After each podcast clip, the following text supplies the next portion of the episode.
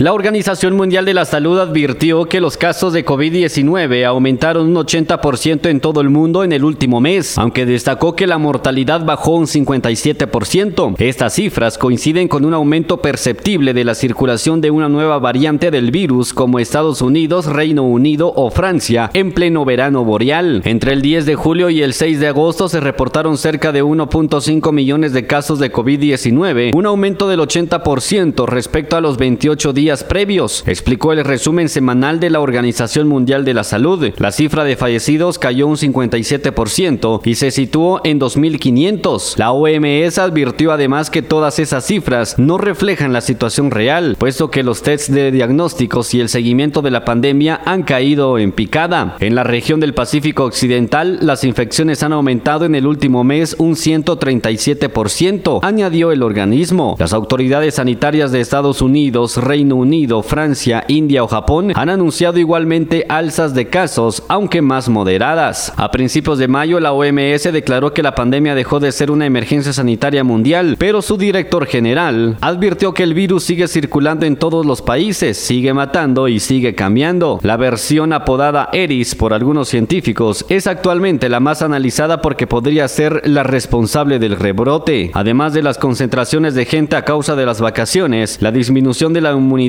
también puede desempeñar un papel, dicen algunos expertos. Desde Emisoras Unidas San Marcos, Otto Arriaga, Primera en Noticias, Primera en Deportes.